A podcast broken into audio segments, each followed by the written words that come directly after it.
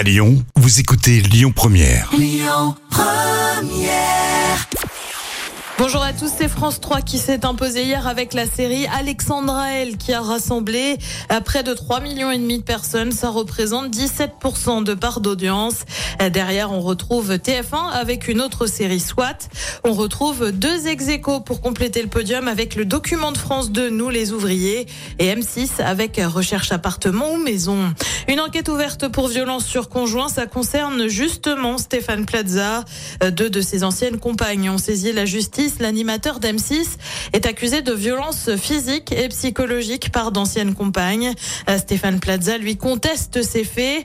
Une enquête en interne avait été ouverte par la chaîne. Une trentaine de personnes se sont mobilisées hier soir devant le siège d'M6 à Paris. Et puis on prend la direction de France 2 avec un changement de case, comme on dit dans le jargon. La série Candice Renoir ne sera plus diffusée le vendredi soir, mais bien le lundi. C'est prévu à partir du 30 octobre.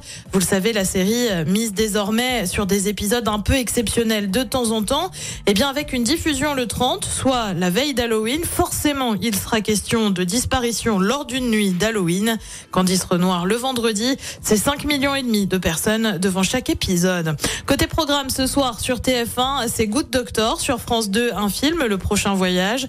Euh, sur France 3, on s'intéresse aux collectionneurs avec l'émission Faut pas rêver. Et puis sur M6, c'est le meilleur pâtissier spécial chocolat. C'est à partir de 21h10. Écoutez votre radio Lyon Première en direct sur l'application Lyon Première, lyonpremière.fr et bien sûr à Lyon sur 90.2 FM et en DAB+. Lyon Première